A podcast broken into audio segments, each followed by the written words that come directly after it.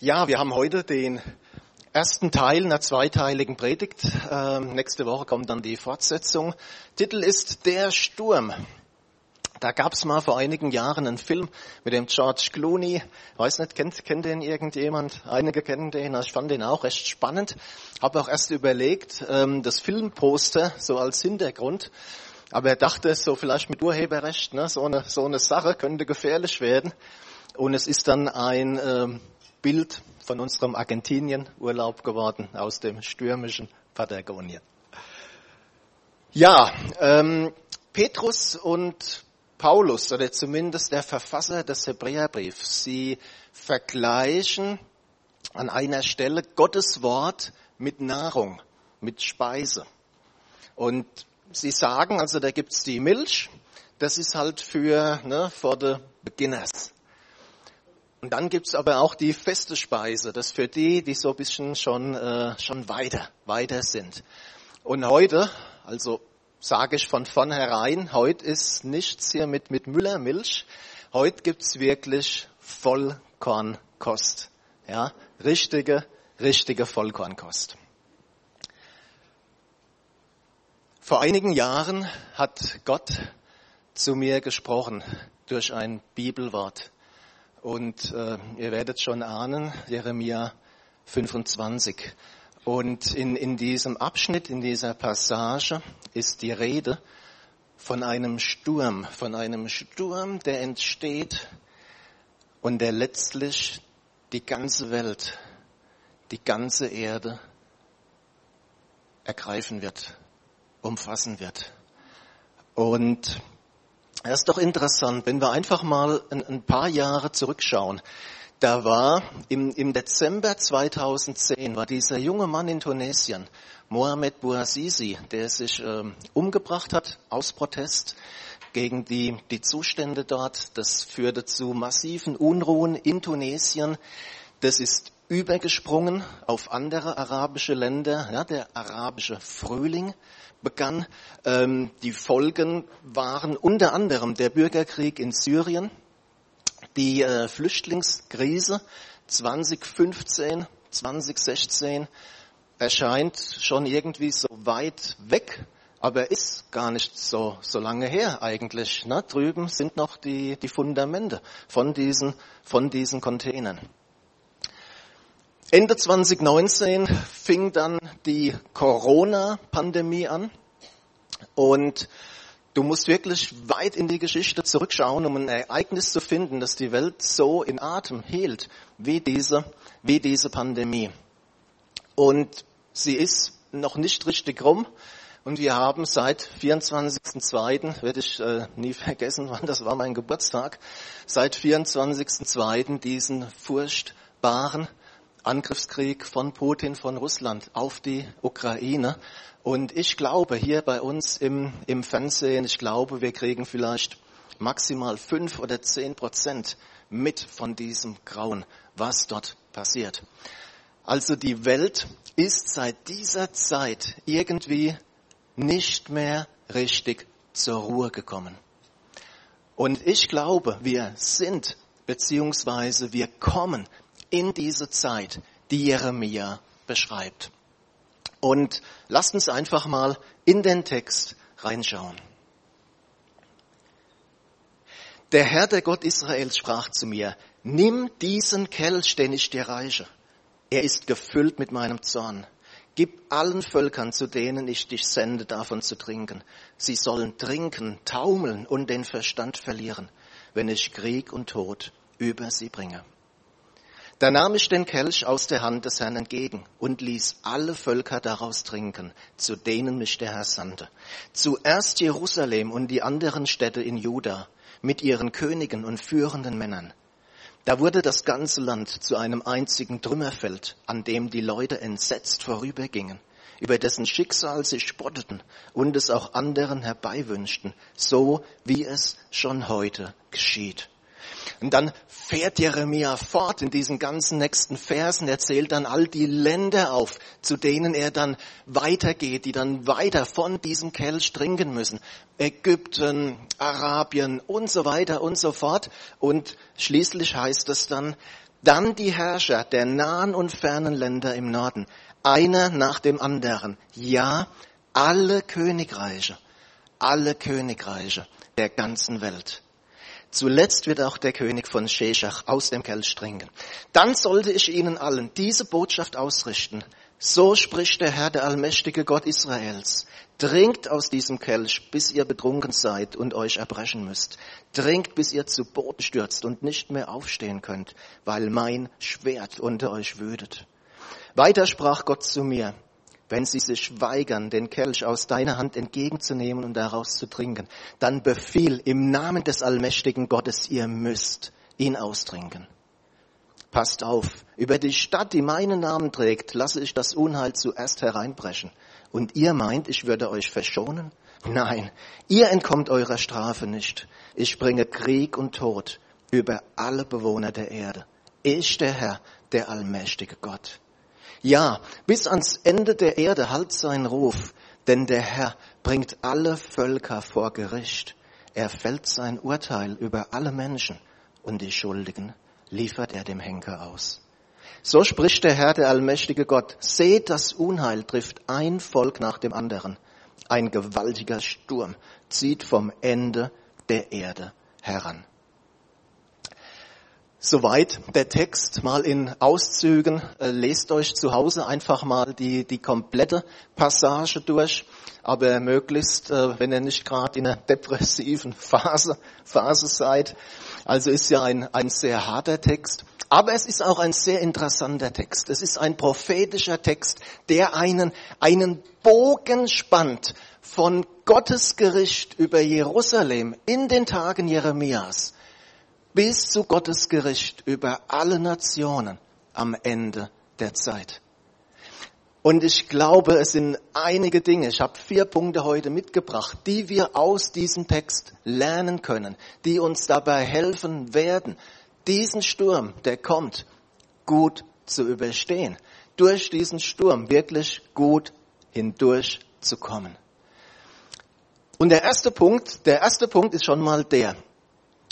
Vielleicht sagst du, ist das wirklich der Gott der Bibel? Ist das wirklich der Gott, den ich zu kennen glaube? Und das ist eine, eine gute und eine legitime Frage. Und da geht es letztlich darum, was ist unser Bild von Gott? Was ist unser Gottesbild? Ich glaube, wir haben manchmal eine sehr einseitige Sicht von Gott. Da gibt's vielleicht den, der Gott nur als strengen Richter sieht, als jemand, der gar nicht abwarten kann, bis wir irgendwas falsch gemacht haben, um uns dann eine auf den Deckel zu geben. Aber das ist ein Zerrbild von Gott. Das ist nicht der Gott der Bibel. Das ist ein verzerrtes Bild. Kommt vielleicht aus, aus, aus der Kindheit oder woher auch immer. Ja? Aber es gibt auch ein anderes Extrem. Wenn wir Gott als eine Art harmlosen Opa sehen, der nach meiner Pfeife zu tanzen hat, der, der schon irgendwie immer alles ausbügelt und, und unter den Teppich kehrt. Leute, das ist genauso ein Extrem und das ist genauso, das ist genauso falsch. Gott ist ein heiliger Gott. Er ist ein souveräner Gott. Und ebenfalls Jeremia, er schreibt, ich bin nicht nur der Gott in eurer Nähe, Gott ist der Gott in unserer Nähe. Ja, Gott sei Dank, Halleluja. Er ist der Gott in unserer Nähe. Aber es geht eben auch weiter, sondern auch der ferne Gott, über den ihr nicht verfügt. Ich weiß nicht, wer bei dem Lied, wo Susita getanzt hat dazu, bisschen auf den Text geachtet hat. Da hieß es, du bist der ganz andere ich maße mir nicht an, dich zu verstehen. Gott ist ein heiliger, ein souveräner Gott. Und das ist so der erste Punkt für heute. Manche machen ja Notizen so von der Predigt, finde ich immer toll, bin ich zu faul, ehrlich gesagt. Aber eigentlich ist es gut. Und, und das ist heute wirklich so, ne? erstens so der erste Punkt, wir brauchen ein gesundes Gottesbild. Wir brauchen ein ausgewogenes Bild von Gott. Wir brauchen ein realistisches Bild von Gott. Und das ist, wie Gott sich uns in der Bibel offenbart. Ja, und wir, wir sollten nicht nur die Seite von Gott, ja, die gefällt mir, das ist klasse, aber oh nee, das, na nee, das bestimmt falsche Übersetzung oder kein, nein, Gott ist Gott. Er ist der liebende Vater, der gnädige Gott, der all unsere Sünden in die Tiefen des Meeres wirft. Aber er ist eben auch der heilige Gott. Er ist der Gott, der einmal Gericht halten wird über diese Welt. Und er ist auch der souveräne Gott. Und wisst ihr, ich glaube, für die Zeit, die kommt, ist das unheimlich wichtig, dass wir einfach dieses ausgewogene, gesunde Gottesbild in uns verankern. Ein zweiter Punkt. Wenn wir nochmal reinschauen in Jeremia 25 mit diesem, mit diesem Kelch voll von Gottes Zorn, aus dem alle Völker trinken sollen. Das ist natürlich eine eine, eine prophetische, eine symbolische Handlung. Ja, also Jeremia, der ist nicht in ein Flugzeug oder in ein Schiff und hat, hat alle Länder bereist. Das ist eine zeichenhafte, eine symbolische Handlung. Der Kelch, der steht für Gottes Gericht. Und was sind die, was sind die Folgen? Sie werden trinken, taumeln und den Verstand verlieren. Und wenn wir diese Worte mal im Hebräischen mal betrachten, also trinken und taumeln, das ist relativ unspektakulär. Und das interessante Wort, das ist dann ähm, Verstand verlieren. Da steht im Hebräischen das Wort Halal. Halal. Und du sagst jetzt vielleicht, Moment, ich war bei Societas Lobpreisseminar, ich weiß genau, Halal heißt loben und preisen. Und das stimmt auch, ja? Halleluja! Das kommt, kommt davon, halal im Hebräischen. Aber hier steht das Wort in der grammatikalischen Form, die wirklich bedeutet, sich wie ein Verrückter aufzuführen. Ein ähm, Bibellexikon de definiert das oder, oder äh, sagt, dass sich das häufig auf irrationale Denkprozesse bezieht. Also ich sag's mal mit meinen Worten, die Welt um uns herum wird immer verrückter werden. Wir können immer weniger von logischen, rationalen Abläufen ausgehen. War das rational, dass ein Putin die Ukraine angegriffen hat? Also ehrlich gesagt, nach, nach meinem Verstand, nein, definitiv nein. Ja. Das heißt doch im Umkehrschluss, auch wir können uns in der Zukunft immer weniger auf unseren Verstand, auf unsere Logik verlassen, sondern wir brauchen genau das, was die Corinna am Anfang gesagt hat. Wir brauchen diese Herz-zu-Herz-Beziehung mit Gott. Wir müssen lernen, Gottes Stimme in unserem Leben zu hören. Wir müssen lernen, Gottes Führung in unserem Leben zu hören. Wir müssen ihn immer mehr in unsere Entscheidungen mit einbeziehen. Wir müssen immer mehr in diese intime Beziehung hineinkommen. Und ähm, ein ganz altes Wort aus der Bibel, aus dem Buch der Sprüche, sagt, verlass dich nicht auf deinen eigenen Verstand, sondern vertraue voll und ganz dem Herrn. Wir sollen nicht den Verstand ausschalten. Bibel sagt ganz klar, wir sollen verständig handeln, wir sollen weise handeln. Aber den Verstand als, als oberste, als letzte Entscheidungsinstanz zu setzen, das war noch nie eine gute Idee. Und erst recht nicht für die Zeit, die kommt. Wir brauchen mehr und mehr Gottes individuelle Führung, weil die Welt um uns herum immer verrückter werden wird. Übrigens, dieses Bild mit diesem Kelch kommt in ganz ähnlicher Form nochmal bei dem Propheten Sacharja vor. Und da heißt es ich mache Jerusalem für die Völker ringsum zu einer Schale voller Wein. Wenn sie davon trinken, daraus trinken, werden sie taumeln wie Betrunkene. Das ist die Taumelschale, wörtlich. Ist jetzt in der Übersetzung hier etwas erläuternd wiedergegeben. Die Taumel, die Taumelschale. Sie wollen Jerusalem erobern und auch Juda bleibt dabei nicht verschont. Und wenn wir diesen Text Sacharja 12, wenn wir das im Kontext lesen, dann sehen wir, dass auch das wieder ein endzeitlicher Text ist, der bis zur Wiederkunft Jesu reicht. Israel und die Endzeit, das wäre eine Predigt, das wäre ein ganzes Seminar für sich. Hier einfach mal so viel.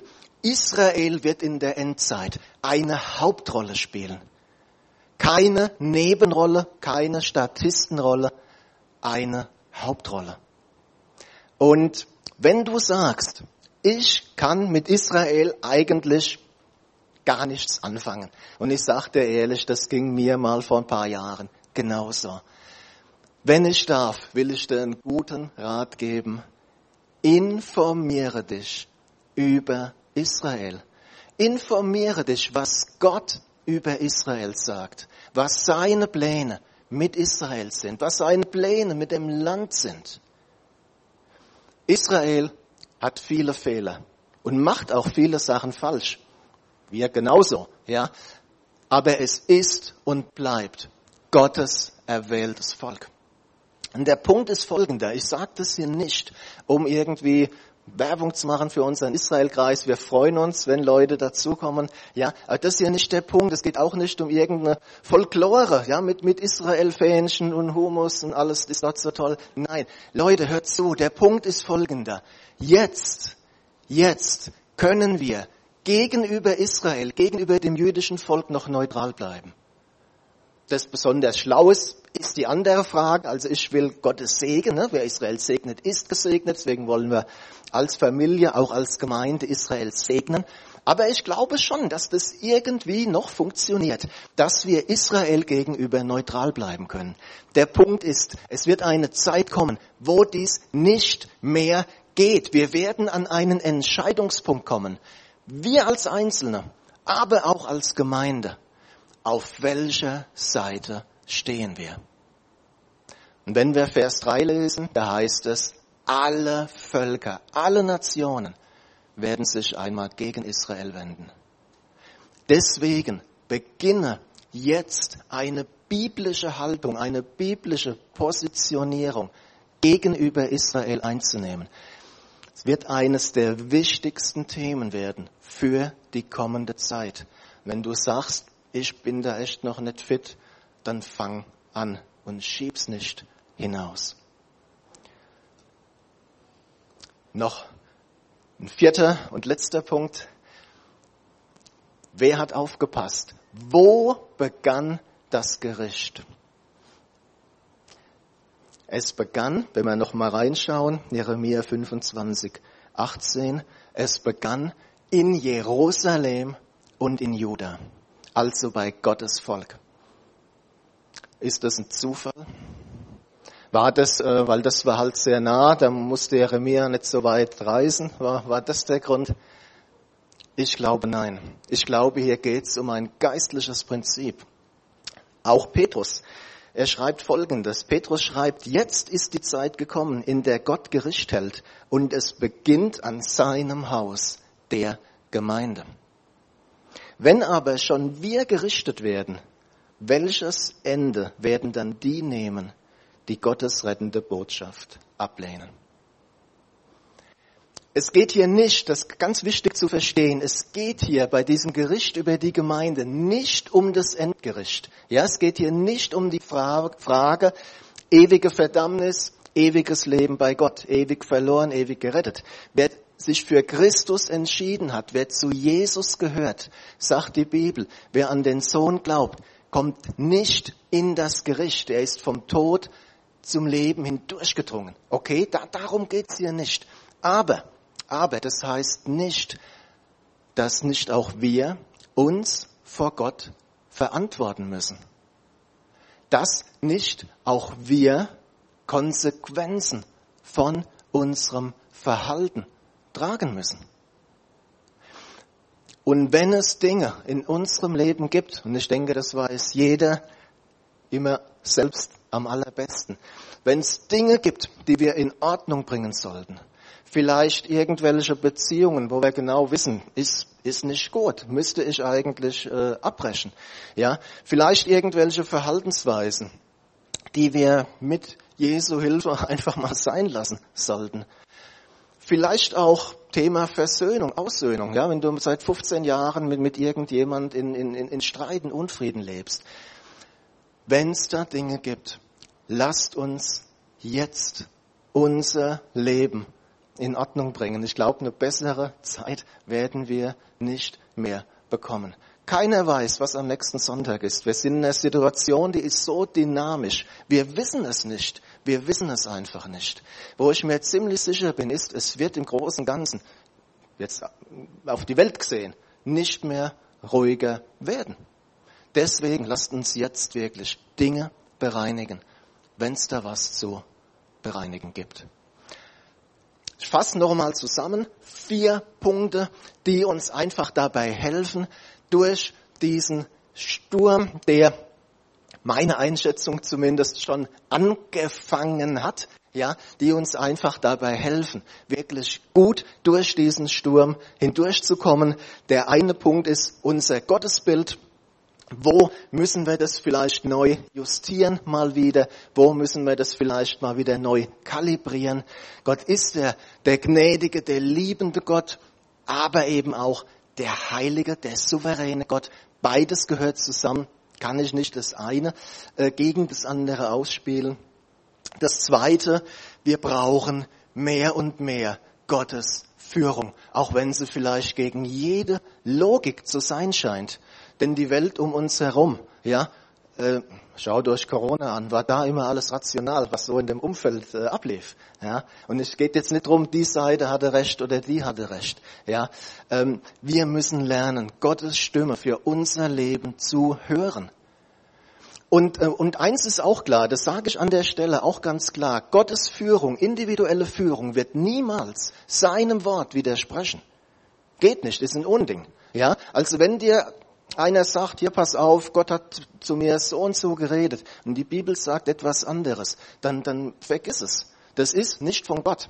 Entweder von ihm selbst oder von, von einer ganz anderen, ganz anderen Seite. Ja, aber diese Führung Gottes brauchen wir mehr und mehr. Das dritte, einfach diese biblische Positionierung gegenüber Israel. Ähm, manche denken, wenn ich ein Freund Israels bin, muss ich ein Feind der, der Araber, der Palästinenser sein. Aber das ist vollkommener Blödsinn. Sagt die Bibel an keiner Stelle. Im Gegenteil. Gott hat auch für die arabischen Länder, für die arabischen Menschen wunderbare Pläne. Wir haben uns im Israelkreis vor kurzem mit so einer Prophetie befasst. Ja, aber nimm wirklich gegenüber Israel eine, segnende, eine biblische Haltung ein. Und eben das letzte, ganze Sache mit Jesus. Ähm, wisst ihr in der Offenbarung, da sagt Jesus zu einer Gemeinde, Laodicea, er sagt, bitte, tut mir einen Gefallen, entweder seid heiß oder seid kalt, aber bitte nicht, dass das so mittendrin das Laue.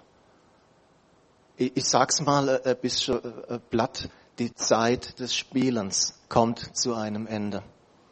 Wir brauchen jetzt wirklich dieses Leben mit Jesus an seiner Seite. Aber dann werden wir auch gut durch jeden Sturm hindurchkommen. Und wenn du sagst, wenn du sagst, ich will genau das haben, diese vier Punkte, ich will dieses gesunde Gottesbild, ich möchte einfach lernen, mehr und mehr in diese intime, in diese führende, leitende Beziehung mit Gott hineinzukommen. Ich will gegenüber Israel diese richtige Position einnehmen und ich will ganze Sache mit Jesus machen, Dinge auch in Ordnung bringen. Wenn du sagst, ich will das halt, also ich will's, ja, dann lade ich euch ein, mit mir gemeinsam aufzustehen und ich will einfach ein kurzes Gebet, kurzes Gebet sprechen. Es ist ein Zeichen einfach, keiner steht vor mir auf. Es ist ein Zeichen einfach für die sichtbare und die unsichtbare Welt. Herr Jesus, und Herr, du siehst jetzt wirklich, wer Wer das möchte, Herr, und ich will da einfach stellvertretend für mich und für alle, die sagen, ja, wir, wir wollen das, jetzt einfach dieses Gebet sprechen. Vater, du hast dich uns offenbart. Vater, wir werden dich nie ganz verstehen können, dann wärst du nicht mehr Gott. Vater, aber du hast dich in der Bibel offenbart. Vater, wir wollen Ja sagen zu deiner Offenbarung, zu dem, was uns gefällt, zu dem, was uns nicht gefällt. Vater, wir wollen ein ausgewogenes, ein biblisches Gottesbild, Vater, und zerstöre da falsche Denkmuster, die sich da eingeschlichen haben über die Jahre, Festungen, die da aufgebaut wurden. Vater, reiß die ein. Wir geben dir da die Erlaubnis. Vater, wollen dich so sehen, wie du bist. Herr, und hilf uns, Herr, dass wir immer mehr deine Stimme in unserem Leben hören Geh dahin, geh da nicht hin, mach dies, mach das nicht. Herr, du bist ein Gott, der uns führt. Wir haben deinen Heiligen Geist. Wir wollen ihm Raum geben. Heiliger Geist, nimm du immer mehr Raum ein in unserem Leben. Regiere du. Danke für unseren Verstand, danke für unsere Weisheit. Aber Herr, du bist die letzte Entscheidungsinstanz und nicht unsere Logik. Wir brauchen dich, wir brauchen deine Führung mehr und mehr. Jesus und wir wollen einfach als Gemeinde, aber auch als Einzelne Israel so sehen, wie du es siehst. Herr, es ist dein Volk. Wir wollen Israel segnen, wollen an der Seite Israels stehen und bewahre uns einfach davor, wenn sich einmal die ganze Welt gegen dein Volk wendet. Herr, bewahre uns davor, hier auf der falschen Seite zu stehen. Und dass wir sagen, wie die Rot, dein Volk ist mein Volk, dein Gott ist mein Gott. Herr, wollen wir wirklich einfach einen, einen Standpunkt einnehmen. Jesus und hilf uns, offenbare uns, wo Dinge sind im Leben, die wir in Ordnung bringen müssen. Herr, dass wir wirklich heiß sind, Jesus, gerade wo wir einfach merken, dass sich der Tag mehr und mehr naht. Jesus, dass wir alles rauswerfen, was uns hindert in diesem Lauf. Herr, und dass wir immer mehr in diese Herz-zu-Herz-Beziehung mit dir reinkommen, Herr, in die Intimität mit dir, Jesus, in deine Nähe, Herr, und deine Hand lässt uns nicht los, und ich weiß, Herr, du bringst uns durch jeden Sturm hindurch. Herr, ich lobe und preise dich, dass wir eine wunderbare Zukunft haben, dass wir eine wunderbare Perspektive haben mit dir. Herr, so spreche ich wirklich jetzt deinen Schutz aus über jeden, deinen Segen. Herr, Hilf uns wirklich die Braut zu werden, zu der du kommen wirst. Danke, Jesus. Amen. Amen. Nächste Woche gibt's die Fortsetzung. Ähm, ich verspreche, es wird kein Text aus Jeremia sein. Die Bibel hat auch noch an ein paar anderen Stellen einfach ein paar gute Tipps, ein paar gute Überlebensstrategien für Stürme. Und äh, das schauen wir uns dann nächste Woche